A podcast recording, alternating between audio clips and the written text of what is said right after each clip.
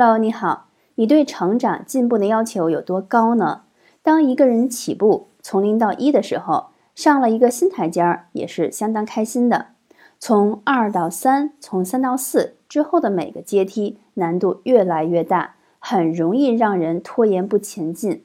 如果只是重复做同样的事情一千遍，还不加思考总结，即使花费了一万小时，也可能在原地踏步。我很喜欢漫画大师蔡志忠说过的一句话：“人生像走阶梯，每一阶有每一阶的难度。学物理有学物理的难点，学漫画有漫画的难点。你没有克服难点，再怎么努力都是原地跳。当你克服了难点，你跳上去就不会下来了。就像你学骑自行车，十年没骑了，碰到自行车一上去就可以上手一样。”保持一个节奏，每天进步一点点，适合直线前进。想超越自我，就要切换成阶梯思路了。共勉。